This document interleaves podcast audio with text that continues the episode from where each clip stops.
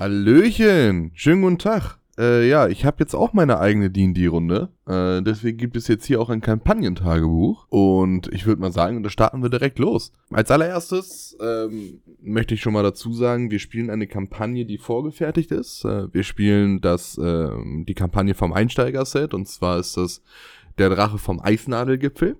Aber ihr werdet auch jetzt im Verlaufe feststellen, dass dass da schon einige Sachen drin vorkommen, falls ihr das Abenteuer kennt, die da so nicht vorgesehen sind, aber das ist ja völlig natürlich für so ein D&D-Abenteuer. Zudem möchte ich sagen, es ist auch meine allererste D&D-Runde, die ich selber leite, aber ich habe ungemeines Glück mit meiner Gruppe. Alle bringen sich wahnsinnig gut ein, zumindest für die erste Spielrunde haben sie es gemacht und äh, sie harmonieren ziemlich gut zusammen tatsächlich. Also kann man jetzt natürlich schwierig. Also ihr werdet im Verlauf auf jeden Fall noch feststellen, dass sie, also die, die Gruppe, die, die Menschen hinter den Charakteren sind, passen ziemlich gut zusammen, aber die Charaktere machen sich manchmal das Leben ein bisschen schwerer, als es eigentlich sein müsste. Aber das werdet ihr noch feststellen. Also, ähm, angefangen habe ich natürlich erstmal dann mit äh, der Vorstellung der vergessenen Reiche, die Vorstellung von Vandalin, das Dorf, in dem sich erstmal in dem ersten Spieleabend die Story gedreht hat und was auch so ein bisschen der Dreh- und Angelpunkt der weiteren Geschichte werden wird. Dann sollten sich die Charaktere erstmal vorstellen. Als allererstes hätten wir Yumi Freyodottir. Das ist ein Leichtfuß-Halbling Paladin. Und man weiß von ihr, dass ihre Gruppe getötet wurde und sie ein Trauma davongetragen hat. Deswegen säuft sie manchmal. Ähm, ihre Herkunft ist eine Insel westlich vom Festland, ist bisher aber noch nicht genauer betitelt worden. Als nächstes hätten wir einen Goliath-Schurken ein sehr interessantes Konzept und zwar ist der Name Uthal der einsame Kalakiano. Ähm, Uthal spricht nicht gerne über seine Vergangenheit. Er wurde in seinem Heimatdorf nie akzeptiert, da er sich als schmächtiger Goliath eher für feine Arbeit, sowas wie Bombenbau oder Feinmechanik interessierte. Er war also ziemlich froh, als er aus dem Dorf verschwinden konnte. Und äh, die letzte Person in dieser Runde ist Velara, die Suchende, äh, eine Waldelfin Kämpfer. Sie ist seit 20 Jahren auf der Suche nach Minara, einer der restlichen Gruppe unbekannten Frau, und ist ansonsten aber auch relativ in sich gekehrt. Also man, man weiß auch hier nicht viel über die Vergangenheit dieser Person. Dann kommen wir dazu, wie die Gruppe zueinander gefunden hat. Ähm, dieses, dieser Abschnitt spielt jetzt erstmal zwei Wochen vor dem eigentlichen Abenteuer. Ähm, alle saßen gemeinsam in einer Taverne und tranken. Eine Rangelei ergab sich und unsere Helden mischten mit, jedoch zerstörten sie eine Blume, die die Lieblingsblume der toten Frau des Tavernenbesitzers war.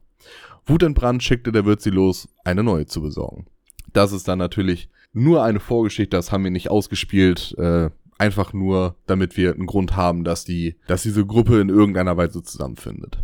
Ich werde jetzt etwas vorlesen tatsächlich, weil äh, ich habe das mal ein bisschen zusammengefasst, das würde ich mir nämlich sonst nicht alles merken können. Das sind, glaube ich, knapp 1000 Wörter in etwa, aber das, das wird wohl relativ schnell gehen. So, äh, das Abenteuer startet auf dem Dorfplatz von Vandalin.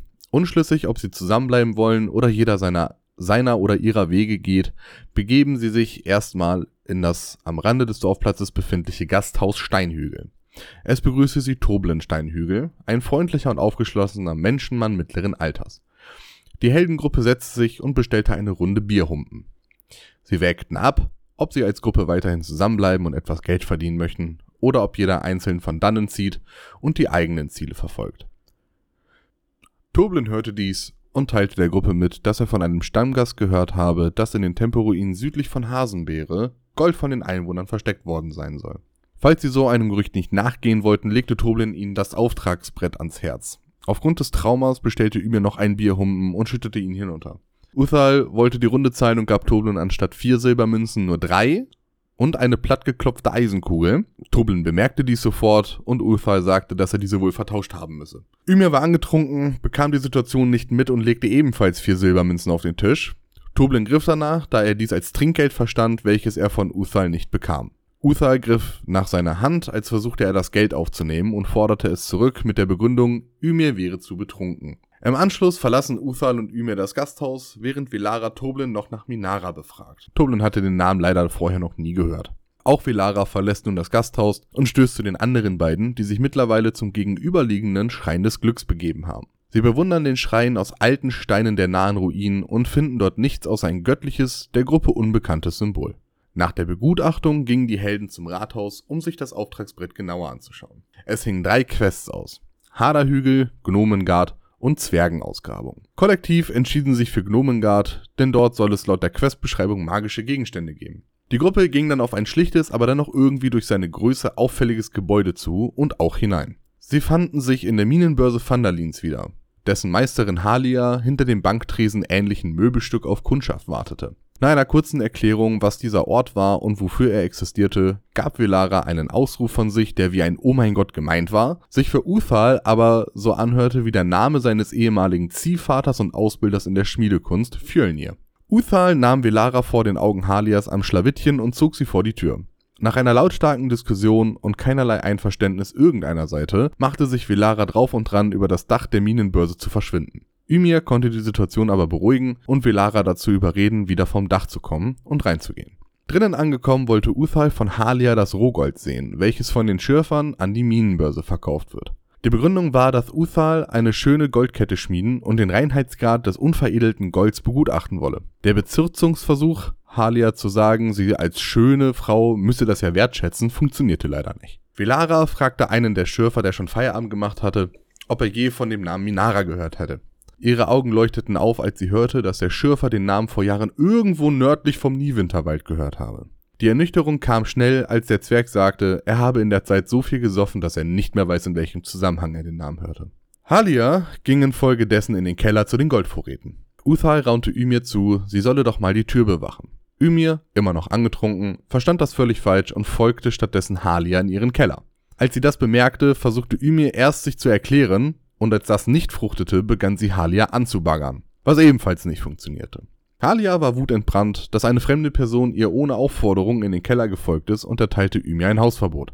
Zeitgleich schaute sich Uthal im Raum oben um und bemerkte, dass ihn keiner beachtete und griff über das Banktresen ähnliche Möbelstück. Er ertastete ein Buch und ein paar Münzen. Er entschied sich, das Buch zu greifen und blätterte durch die Seiten. Im ersten Drittel standen die tagesaktuellen Umrechnungen für die Besoldung der Schürfer, doch eine der letzten Seiten weckte sein Interesse. Es war eine Seite mit einer Schrift, die er nicht entziffern konnte. Uthal hörte das Geschrei aus dem Keller, riss die Seite heraus und legte das Buch wieder zurück. Er lehnte sich gegen das Banktresen ähnliche Möbelstück und wartete darauf, dass Halia mit dem Gold wiederkommt. Stattdessen kam eine dem Tränen nahe Ymir die Treppen hinauf, die Uthal mit schmolligen Lippen und grimmig anblickte. Uthal ignorierte das weitestgehend und wartete weiterhin auf Halia. Als diese ohne Gold, aber mit wutverzerrtem Gesicht die Treppen hochkam, war er sichtlich verwirrt und fragte Halia, was passiert sei.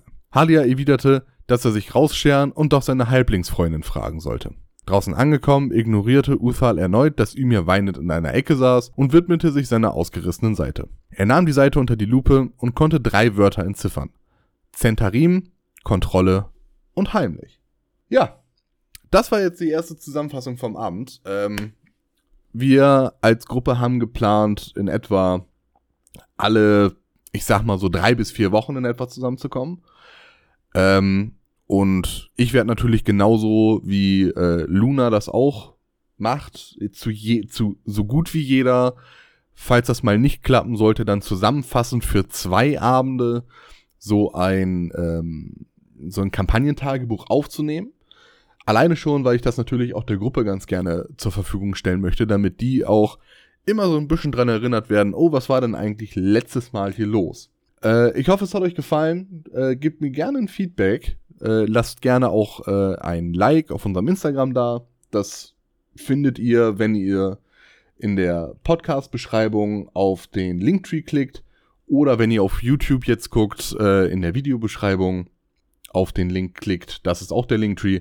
Und da werdet ihr quasi an alle wichtigen Orte weitergeleitet, wo ihr uns hören, sehen oder Infos zu uns bekommen könnt. Ich wünsche euch noch einen schönen Abend, schönen Tag oder schönen Morgen, je nachdem, wann ihr das hört. Und dann bis zum nächsten Mal.